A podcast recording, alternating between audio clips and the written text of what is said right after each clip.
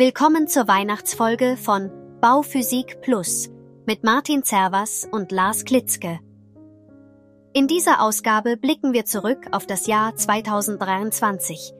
Ein Jahr voller Herausforderungen und Wendungen in der Klima- und Energiepolitik. In Deutschland sahen wir, wie die Ampelkoalition mit Hochdruck an Klimaprojekten arbeitete. Doch der Weg zu den Klimazielen bleibt steinig. Trotz wichtiger Schritte im Verkehrs- und Gebäudesektor, wie der Einführung des 49-Euro-Tickets, bleiben Hürden bestehen. Gleichzeitig diskutieren wir das Gebäudeenergiegesetz und seine langfristigen Auswirkungen sowie die spannende Entwicklung um das Klimageld und den CO2-Preis. Auf internationaler Ebene beleuchten wir den IPCC-Synthesebericht und die 28. UN-Klimakonferenz in Dubai. Ein Jahr, das uns zeigt, der Weg zum Klimaschutz ist komplex, aber unumgänglich. Machen Sie es sich gemütlich und begleiten Sie uns auf eine Reise durch die Höhen und Tiefen der Klimapolitik 2003. Frohe Weihnachten und viel Spaß bei unserer Jahresrückblick-Episode von Bauphysik Plus. ja, Lars, wir sind international geworden. Wir haben äh, ein, ein Thema vorweggenommen. Ich wollte dich überraschen damit. Ähm, das war natürlich eine künstliche Stimme, die uns da äh, das Intro eingesprochen hat. Und äh, das wurde ein bisschen, ich weiß es nicht, niederländisch am Ende. Es ist so ein bisschen abgedriftet. KI ist sicherlich ein Thema im Jahresrückblick, ähm, aber wahrscheinlich mehr ein Ausblickthema dann für nächste Woche. Insofern wollen wir es heute gar nicht so in den Mittelpunkt stellen. Ich sage erstmal Hallo, Lars, herzlich willkommen wieder zu unserem kleinen ja, Weihnachtsjahresrückblick. Ja, hallo und guten Abend, lieber Martin und hallo und guten Abend, liebe Zuhörende und Zuschauende. Was lag an dieses Jahr, Lars? Wir haben viel erlebt. Ähm, einiges wurde überschattet, sicherlich vom Krieg in der Ukraine, von dem Krieg in Nahost, dann äh, ab der oder im letzten Quartal, könnte man sagen. Was ist so aus deiner Sicht in Sachen Klimapolitik dir noch in Erinnerung? Ja, ganz aktuell der, die COP28, die EU-Gebäuderichtlinie, jetzt natürlich gerade ganz aktuell die BEG. Wir leben unter in das tiefe Tal dessen, dass alle Förderungen irgendwie nicht mehr vorhanden sind und jetzt doch wieder kommen und wir uns darauf vorbereiten dürfen, wie wir zukünftig Energiekonzeptionen erstellen dürfen mit entsprechenden Förderkulissen. Das Auf und Ab des GEGs, die Kommunikation über das GEG, dann, wenn man noch ein bisschen weiter zurückgeht, würde ich sagen, der Atomausstieg, ein Meilenstein in der Energie- und Umweltpolitik, die Festigung des Kohleausstieges, LNG, also dass wir uns mit einer gewissen Energieversorgungs- Thematik beschäftigen mussten. Wo bekommen wir Energie überhaupt her? Auf welche Brückentechnologien setzen wir? Wie hoch sind die Investitionen? Und mit Sicherheit auch die Überlegung, wie schaffen wir resiliente Energieversorgungssysteme für die Zukunft? Das werden glaube ich, so die großen und ganzen Themen, die uns berührt haben in diesem Jahr. Preisanstieg, Inflation, Ukraine-Krieg, das hast du schon genannt. Der Wärmepumpengipfel, die Wasserstoffstrategie ist auch noch eine Thematik, die man ansetzen, ansprechen darf weil das ja durchaus mit einer Schlüsseltechnologie ist, wie wir Energie, Wärme und Mobilitätswende gestalten wollen. Und Elektromobilität, wenn man das mal in die Sektoren bringt. Und vielleicht werden wir nicht nur Energieplanende, sondern zukünftig Sektorenkoppler. Man merkt, es war eigentlich viel los, ne? Also es war, man hat so den Eindruck, irgendwie ist also mir geht's so, ich will das nicht verallgemeinern. Man hat den Eindruck, es ist irgendwie gar nicht so viel passiert auf dem äh, Gebäudeenergiesektor, aber wenn man das mal so nebeneinander stellt, hintereinander stellt, ist, ist viel passiert. Es sind auch viele Weichen gestellt worden. Ähm, ich würde jetzt über die COP, also Weltklimakonferenz letzte Woche, haben wir gesprochen letzte Woche. Man wird sicherlich in den nächsten Wochen da nochmal drüber zu sprechen haben, wenn man nochmal genauer nachgelesen hat, was als Ergebnis rauskam oder an Beschlüssen was rauskam. Aber ansonsten würde ich gerne vorschlagen, ähm, dass wir über das Gebäudeenergiegesetz sprechen. Weil das schon irgendwie ja auch ein Meilenstein oder ein Steinchen sein soll hin zur Klimaneutralität in Deutschland. Und Du hast es gesagt, es war heiß diskutiert vor der Sommerpause. In der Sommerpause war es das Top-Thema. das Hin und Her ums Gebäudeenergiegesetz. Jetzt haben wir das Gebäudeenergiegesetz, was ab nächstem Jahr gelten wird, auf dem Tisch liegen. Noch nicht als konsolidierte Fassung, das haben wir eben noch mal versucht zu finden, also das gibt es noch nicht, aber wir wissen im Prinzip ja aus der Änderungsverordnung, was drinstehen wird. Ist es das geworden, was wir uns davon erhofft haben? Nein. Also es ist ein Schritt und ein Meilensteinchen, wie du gerade gesagt hast, auf dem Weg zum klimaneutralen Gebäudebestand und auch in die klimaneutrale Energieversorgung aber es ist zu komplex, es ist zu kompliziert, es hat zu viele Fristen, es ist schwer zu lesen, es ist schwer umsetzbar. Es hat die richtigen Ansätze im Kern, das ist auch gut so, aber es müsste deutlich simplifiziert werden. Und wenn man das so in den Bauschaffenden, auch in die Bürgerschaft hineinbringt, sind doch viele Fragen, die beantwortet werden dürfen müssen. Es sind nochmal 70 Seiten mehr geworden. Es ist nochmal ein Dokument mehr geworden. Also im Großen und Ganzen finde ich es nicht gut händelbar. Und wenn man das aus der Entwicklung sieht, also aus dem, wir stellen das das erste Mal vor, das auch was vorher schon da gewesen ist aus dem Koalitionspapier, ist es sogar wesentlich weniger, was wir aus den Umwelt- und klimaschutzpolitischen Zielen sehen. Es ist vielleicht etwas technologieoffener geworden und es ist, wenn man das im Kern betrachtet und nicht diese Fristenfolge nachvollziehen möchte, vielleicht auch etwas händelbarer geworden, was die Fristen angeht und dessen, was dann tatsächlich umgesetzt werden muss. Aber resümieren muss man, es ist meines Erachtens ein zu komplexes Gesetz dafür, dass es um Heizungsaustausch geht und flankierend die Gebäudemaßnahmen gar nicht mit berührt werden und auch keine Kompensationen dadurch geschaffen werden. Hm. Also das, was du sagst, hat man ja auch selber auf Tagungen, auch von Kolleginnen und Kollegen gehört. Äh, Im Kreis der Energieberatenden hat man das gehört. Eigentlich das große Aufstöhnen sozusagen, ähm, mit was man jetzt da arbeiten muss. Ähm, wenn wir daraus mal, ich will das jetzt gar nicht im Detail nochmal diskutieren, das wird sicherlich schon oft genug besprochen, ähm, mal nach vorne blickt, ähm, auch im Hinblick auf etwas, was uns im letzten Monat ereilt hat, nämlich das Bundesverfassungsgerichtsurteil und was so ein bisschen untergegangen ist, fand ich, zeitlich aber sehr eng am, am Urteil des Bundesverfassungsgerichts dran war, nämlich das Urteil des Bundesverwaltungsgerichts. Oder das war der von Berlin, glaube ich, ich weiß es nicht. Mhm. Ähm, nämlich zu den Fördermaßnahmen oder zu den Investitionen letzten Endes war das. Ähm, kannst du das mal gegenüberstellen oder gegeneinander stellen? Ja, das ist eine gute Frage. Also, also uns als Energieberatende, Energieplanende berührt das natürlich im Besonderen, weil viele Energiekonzeptionierungen auf der Förderkulisse aufbauend sind. Und vielleicht muss man sich auch grundsätzlich die Frage stellen, wie schaffen wir Mehrwerte oder nachhaltigere Energiekonzeptionen, die nicht mehr an Förder- und Fördersystematiken gekoppelt sind, aber das Auf und Ab der Förder Systematik hat uns in vielen Bereichen gelähmt und zum Teil schockiert. Wir brauchen natürlich belastbare Förderstrukturen, weil wenn wir Energiekonzeptionen erstellen, die sind ja häufig sehr komplex und sie brauchen auch eine gewisse Reifezeit und auch eine Entscheidungszeit bei den Investitoren. Und wenn man dann übergeht und immer wieder Förderprogramme in Frage stellt oder ähm, Sperren einsetzt, die dann keine Förder Anträge mehr zulassen, dann ist das für uns Bauschaffende wirklich eine schwierige Situation, was auch Vertrauensverlust mit sich herbringt. Und deswegen brauchen wir verlässliche Rahmenrandbedingungen. Und das BEG ist mal angetreten. Das habe ich jetzt wieder, weil die Richtlinie gestern veröffentlicht worden ist, am Ende gelesen, dass diese BEG-Richtlinie bis zum 31.12.2030 eine Gültigkeit hat.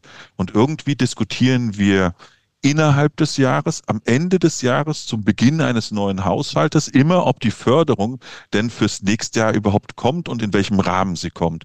Und diese ständigen Änderungen und diese wenigen Verlässlichkeiten, die führen zu einem sehr hohen Frustrationspotenzial. Und da würde ich mir einfach Verlässlichkeit wünschen. Und, und ja. aus diesem ja, und aus diesem Kontext heraus ist die Idee durchaus entstanden, dass man sich vielleicht auch mal damit auseinandersetzen darf, welchen Mehrwert finden Energieberatungen, die förderunabhängig sind. Also wie können wir Energiekonzeptionierungen, Wege zum klimaneutralen Gebäudebestand aufsetzen, ohne dass sie förderabhängig sind. Weil diese Förderabhängigkeit ist einfach auch für viele Energieberatende, Energieplanende eine ganz schwierige Situation. Und viele verlassen den Pfad, weil sie das auch nicht mehr wirtschaftlich umsetzen können. Das wäre natürlich nochmal ein spannendes Thema für, für nächstes Jahr, dass wir über Energiekonzepte sprechen, die ohne Fördermittel, weitestgehend ohne Fördermittel auskommen. Also unabhängig sind gegenüber diesen Auf und Ab, hin und her, rein und wieder raus und Fördertopf leer. Oder jetzt wie aktuell äh, E-Auto-Förderung endet zum 31.12. diesen Jahres. Ähm, ist natürlich schwierig. Ne? Und das alles natürlich veranlasst durch das Bundesverfassungsgerichtsurteil. Klar, also dass man da reagieren musste, war klar, aber ähm, das ist auch zu wenig, ehrlich gesagt. Und das hat ja auch das Bundesverfa äh, Bundesverwaltungsgericht, meine ich, wäre es gewesen, ähm, oder das, das Berliner ähm, Verwaltungsgericht. Oberverwaltungsgericht. Oberverwaltung, ja. Oberverwaltungsgericht war es. Ähm, dass das dann doch investiert werden muss oder investiert, gefördert werden muss ähm, in Richtung Klimaschutz. Also wir haben da zwei Urteile, die sich eigentlich in gewisser Hinsicht oder die Urteile widersprechen sich nicht, aber das, was die Politik aus dem Bundesverfassungsgerichtsurteil gemacht hat, verschärft natürlich die Aussage, die aus dem Oberverwaltungsgerichtsurteil herauskommt. Also, dass man da eigentlich doch gespannt sein darf, wie da der Knoten durchgeschlagen wird. Naja, man hat ihn jetzt erstmal durch Kürzungen ähm, aufgeschlagen und man hat das, was woran es eigentlich im Moment krankt in diesem System, nämlich dass Investitionsanschübe oder realisiert werden, das hat man wieder etwas zurückgenommen. Also man hat jetzt die hohe Förderung bei der Heizungsanlage gelassen. Das ist auch sinnvoll, dass wir hier diesen Transformationsprozess weg von den molekularen Energien schaffen oder dass wir die erfolgreich umsetzen aber es fehlen die Anreize für den Bausektor, dass wir uns mit der Energiereduktion beschäftigen. Also der Konjunkturbooster mit zehn Prozent, der auf dem Baugipfel vereinbart worden ist, ist zurückgenommen worden und halt aus diesen fehlenden Geldern des KTFs nicht mehr bedient werden kann. Und eigentlich brauchten wir genau diesen Ansatz. Wir haben bei den Heizungsanlagen ein noch nie dagewesenes Umsetzungskonzept. Das heißt, wir haben seit den 90er Jahren bauen wir wieder über eine Million neue Wärmeerzeuger ein, aber bei der Sanierungsquote, bei der Gebäudehülle sind wir von 1,1 auf 0,84 Prozent runter reduziert. Und da braucht es eigentlich für alle Bauschaffenden den Anreiz. Und ich hätte gedacht, durch diesen Konjunkturbooster, der gar nicht so hoch verortet gewesen ist in diesem Sondertopfvermögen, dass der auch kommt, um da die richtigen Anreize zu bringen, konzentrieren wir uns wieder auf den Gebäudebestand, konzentrieren wir uns auf die Energiereduktion. Und Modernisierungsquote hast du ja genannt, die war ja vorher schon viel zu niedrig. Hm. Also das ist ja auch ein, eine, eine, lange Erkenntnis, dass ich äh, alleine durch Heizungstausch die Klimaschutzziele nicht erreichen können werde.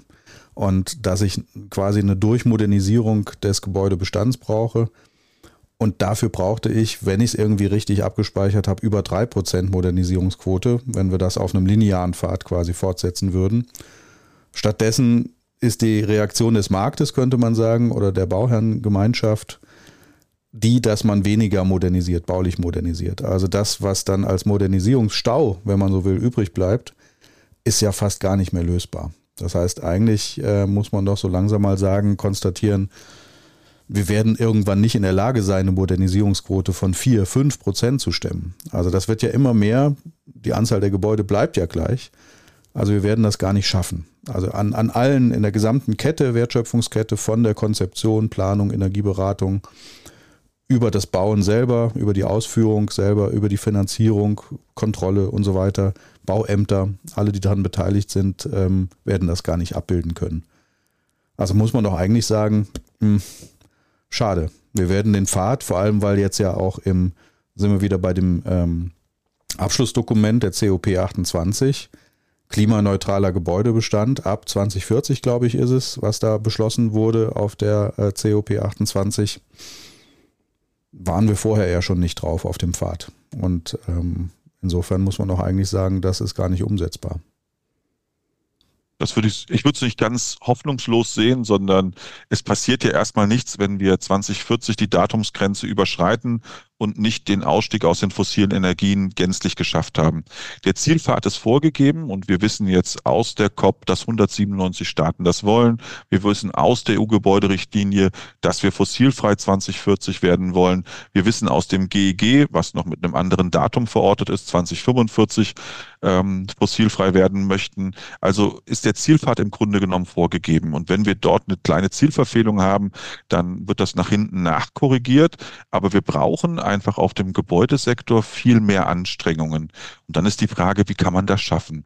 Mit Sicherheit, dass wir sanieren, bauen, umbauen, ähm, simplifizieren und dass wir neue Technologien nutzen, serielles Sanieren beispielsweise, dass wir uns mit Worst First zuerst beschäftigen, dort wo die großen Energieverbräuche sind, die hohen CO2-Emittenten, dass wir die entsprechend in die Reduktion reinbringen.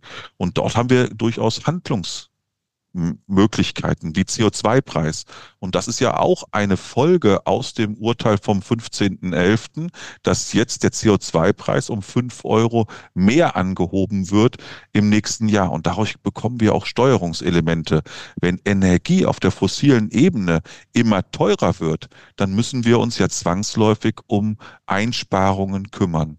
Also nicht nur auf Umstellung, sondern auch auf Einsparungen, damit wir weniger CO2-Preis generieren. Wir sind jetzt noch bei Mineralöl bei 35,9 Prozent. Das ist ein kleiner Anstieg gegenüber dem Vorjahr. Beim Erdgas sind wir mit 24,5. Da hatten wir das letzte Jahr 23,6. Bei den erneuerbaren Energien bei 19,6 Prozent. Da waren wir 2022 bei 17,7. Und bei der Kohle, Steinkohle bei 8,7, Braunkohle bei 8,5. Das ist ja auch die schwere Diskussion, die wir führen. Und ab nächstem Jahr 2024 liegen wir bei einem CO2-Preis die Tonne von 45 Euro. Und das hat ja Auswirkungen. Das hat Auswirkungen, das hat eine sehr stark steuernde Wirkung.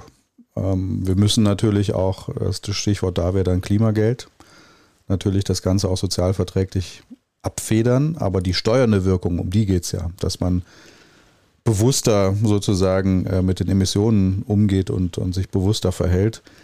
Ähm, was ist denn der Zielpreis? Auch das fragen immer wieder unsere Zuhörer. Wo ist denn der Zielpreis des, des CO2s? Wo geht das denn naja, wir hin? Haben, es ist eine gute und eine spannende Frage und das ist vielen auch nicht bewusst. Es ist jetzt für nächstes Jahr 45 Euro die Tonne. Was bedeutet das eigentlich? Das sind 0,97 Cent pro Kilowattstunde. Im nächsten Jahr sind wir dann, also im übernächsten Jahr 2025 bei 55 Euro die Tonne. Das wären schon mal 1,19 Cent pro Kilowattstunde. Und 2026 werden wir irgendwo zwischen 60 und 65 Euro die Tonne sein. Bei 60 Euro wären wir bei 1,3 Cent die Kilowattstunde. Und ab 2027 ist ein Loch. Da ist es nicht mehr gedeckelt in irgendeiner Form, sondern wir rechnet europaweit mit etwa 85 Euro die Tonne. Da wären wir bei 1,83 Cent die Kilowattstunde. Und wenn man mal Schweden nimmt, die ja auch einen enormen Ausbau der erneuerbaren Energien erlebt haben, wir haben das in der letzten Folge auch schon mal gesehen, da haben wir relativ geringe Emissionswerte. Da sind wir bei 200 Euro die Tonne. Und jeder Studie, der man derzeitig folgen darf, sieht man, dass wir Lenkungswirkungen so ab 140, 160, 180, 200 Euro die Tonne bekommen. Und das wird im Grunde genommen irgendwann der Fall sein. Also müssen wir uns auch umstellen, weil wenn wir viel Energie benötigen, dann müssen wir auch hohe CO2-Steuern bezahlen. Ich habe das mal ausgerechnet. Bei so einer 6000 Kilowattstunden Verbrauch wäre das für 2024 bei 58 Euro, 2025 bei 71, 2026 bei 78 und 2027 bei dem Zielwert 85 Euro die Tonne 110. Wenn wir mehr Energie verbrauchen, also nicht 6000 Kilowattstunden, das ist ja so ein durchschnittlicher Verbrauch einer 50, 60, 70 Quadratmeter Wohnung. Wenn wir 20.000 Kilowattstunden benötigen, sind wir 2024 schon bei 194 Euro Mehrkosten.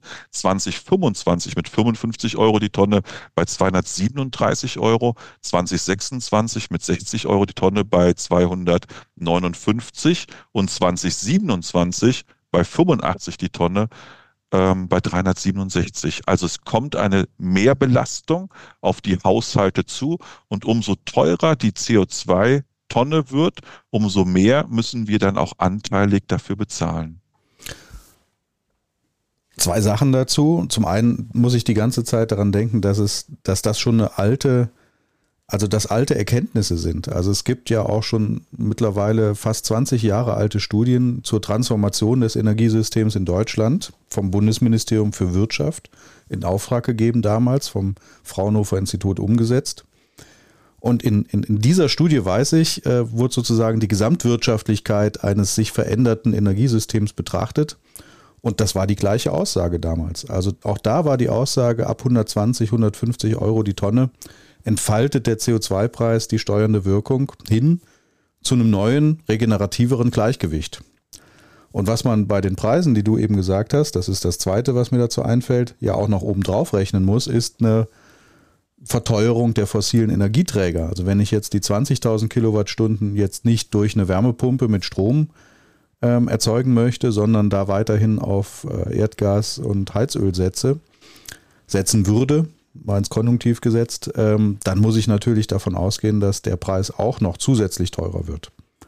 Und dann bin ich ja. Muss es. Ja, muss auch, wird auch. Das ist irgendwie Naturgesetz, wenn man so will.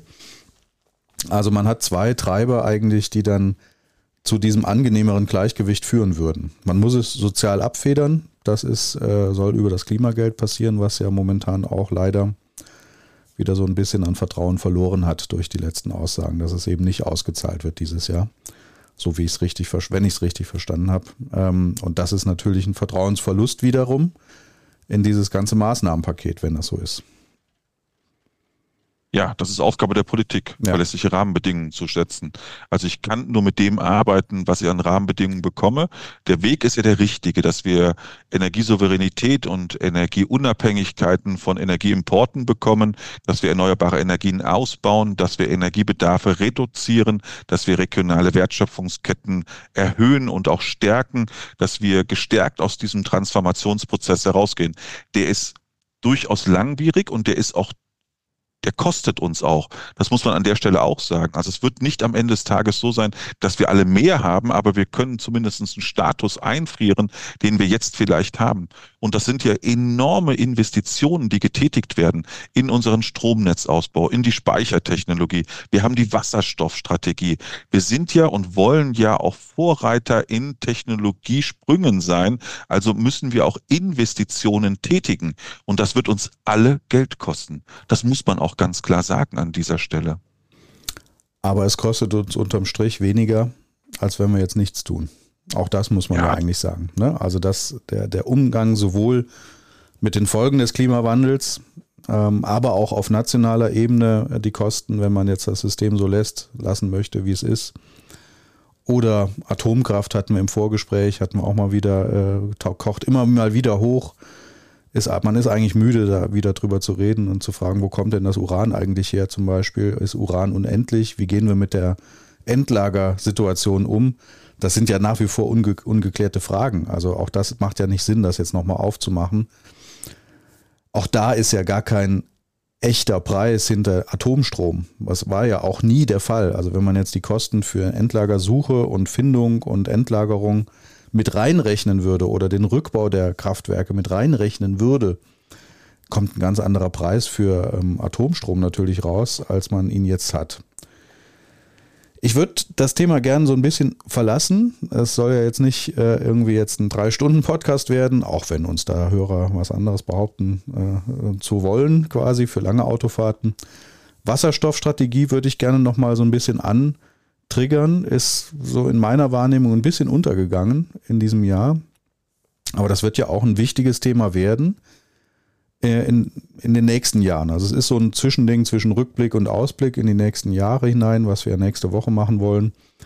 Ähm, auch da können wir mit Vorurteilen aufräumen, was ist zum Thema Wasserstoffstrategie zu sagen. Ja, die Wasserstoffstrategie, man darf es nicht verorten in den Gebäudesektor.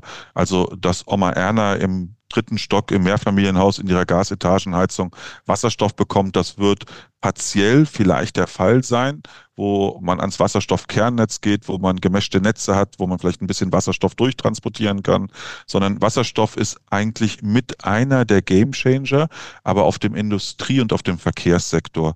Und Dort wollen wir auch Technologieführer sein. Dort wollen wir auch Leitideen nach vorne bringen. Wir werden jetzt durch den Ausbau des Wasserstoffkernnetzes, was ja immerhin 9300 Kilometer lang werden soll, einen spannenden Ansatz finden. Und das ist Quatsch, 1800 Kilometer wollen wir dahingehend ausbauen.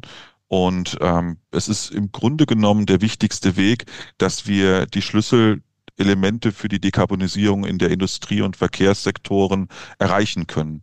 Und ich erinnere mich an ein wissenschaftliches Projekt, welches wir begleiten durften in der Nähe von Bonn in Meckenheim, wo wir ein klimaneutrales Gebäude entwickelt haben mit oder auf der Basis von grünem Wasserstoff, das sich selbst versorgt. Das heißt, über die Photovoltaikanlagen auf den Dachflächen, auf den Fassadenflächen, über eigene Elektrolyseure, über Brennstoffzellentechnologie in der Kopplung mit der Speicherung und dem Betrieb einer Wärmepumpe. Das heißt, wir haben ganz viel Technik in dieses Gebäude hinein implementiert und das Gebäude versorgt sich jetzt auch nach zwei Jahren Betriebszeit zu fast 100 Prozent erneuerbar. Und das nicht nur für die Konditionierung des Gebäudes, das heißt Heizen, Kühlen, Lüften, sondern auch die Elektromobilität. Deswegen sagte ich vorhin, wir sind eigentlich Sektorenkoppler.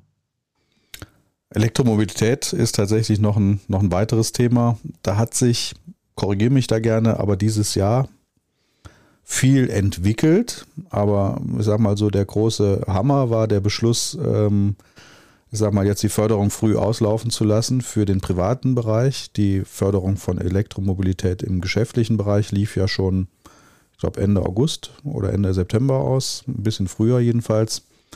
Ähm, aber ansonsten wird aus meiner Sicht das eher ein Ausblickthema werden, meiner Meinung nach, ne? weil das eben die Möglichkeit bietet, noch stärker an der Erzeugung auch wiederum Verbrauch anzusiedeln. Jetzt mal ganz äh, auf einer höheren Flugebene gesprochen, dass ich also mit der Haus-PV-Anlage auch ein Stückchen meine Mobilität unterstützen kann in Zeiträumen, in denen ich die Energie im Haus nicht brauche. Also das ist aus meiner Sicht schon auch eine ein guter Entwicklungspfad, dadurch, dass man auch die Einspeisevergütung reduziert, deutlich reduziert hat, dass es nicht mehr attraktiv ist, nicht mehr wirklich attraktiv ist, einzuspeisen. Ähm, es ist leicht unter den Erzeugerkosten, hängt ein bisschen von der Anlage ab, aber es macht einfach jetzt mehr Sinn, das Überschuss, den Überschussstrom in das eigene Auto einzuspeisen. Und der nächste Schritt wird ja auch kommen, dass ich ihn wieder zurück ins Gebäude holen kann, den Strom dass ich also die Sektoren tatsächlich in beide Richtungen gekoppelt habe, wenn man so will. Ja, ein wichtiger Ansatz, auch planerisch. Also einmal, was die Energieversorgung oder die Resilienz der Energieversorgungssysteme angeht, dass wir uns mit Speichertechnologien auseinandersetzen. Und da gilt es ja wie immer, wenn ich eine Technologie habe, dass ich die aus verschiedenen Perspektiven betrachte. Wie kann ich denn hier Doppel- und Mehrfachnutzen holen?